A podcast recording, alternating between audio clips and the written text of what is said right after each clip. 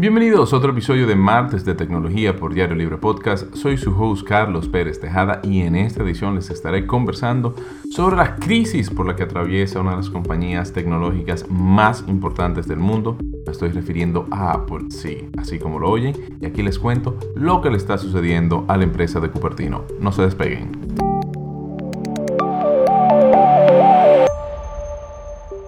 Y es que a pesar de haber lanzado su nueva línea de teléfonos móviles, el iPhone 13 y otros dispositivos como el Apple Watch Serie 7 y la nueva iPad mini, Apple se encuentra en medio de una tormenta que va desde las quejas por el poco avance de sus equipos, críticas y protestas de empleados por el supuesto ambiente laboral tóxico y hasta reclamos por pago desigual. Y es momento de pensar de si es un buen tiempo para seguir mordiendo la manzana.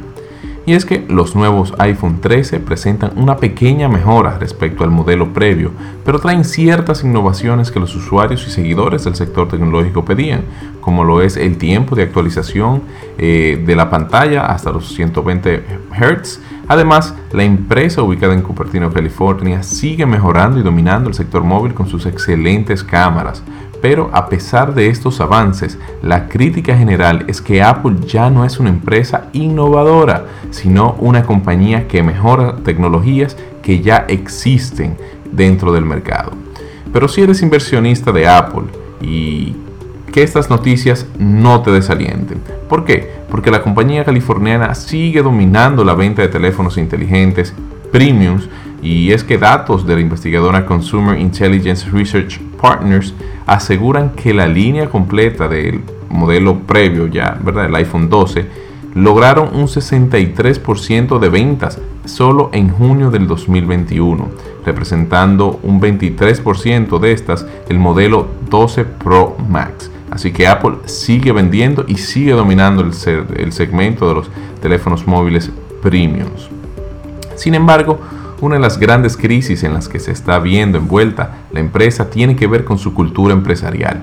Por años, la percepción general del público era la de que trabajar para alguna de estas compañías de Silicon Valley era algo mágico. Y Apple, como marca, ¿verdad? Siempre gozó de una positiva reputación. Pero en los meses recientes, la empresa viene enfrentando serias acusaciones por parte de empleados y ex colaboradores.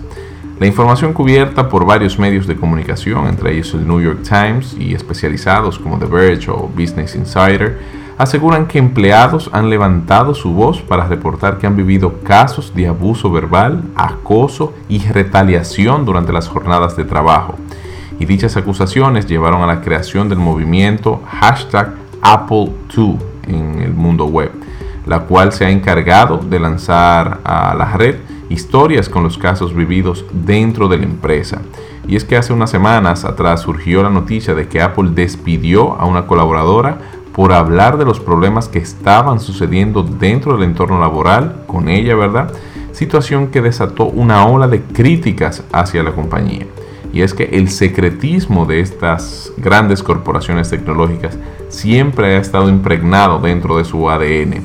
Y Apple es conocida por llevar este tema de secretismo hasta los extremos. Casos como el que les mencioné anteriormente han llevado a que surja la idea de que el mismo secretismo que ha creado, ha llevado ¿verdad? a crear una cultura que bloquea un derecho fundamental como lo es el de la libertad de expresión. Pero un cambio dramático es lo que va a suceder en el valle de las tecnologías. Y es que el caso más importante del sector tecnológico en años probablemente y que tendrá grandes repercusiones en cómo es hasta ahora se ha manejado eh, todo esto eh, de las tiendas de aplicaciones móviles es el caso de Apple versus Epic Games. Y es que este caso tomó un nuevo rumbo tras la decisión de una jueza federal que modifica las medidas de compras y ganancias que tienen las empresas eh, como Apple con el App Store. Bueno, Google está en otra, en otra batalla legal por, el mismo, por la misma situación. Y esta decisión de la jueza cambia eh, todo esto. ¿Cómo lo cambia? Bueno, la decisión de la jueza Yvonne González Rogers da a los desarrolladores una opción de incluir otros métodos de pago en sus aplicaciones dentro de la App Store. Y es que debemos de recordar que Apple prohibía que las aplicaciones cobraran por vía de terceros, sino que los cobros debían obligatoriamente de circular por el App Store, donde la compañía, ¿verdad?, le cobraba un peaje de un 30%.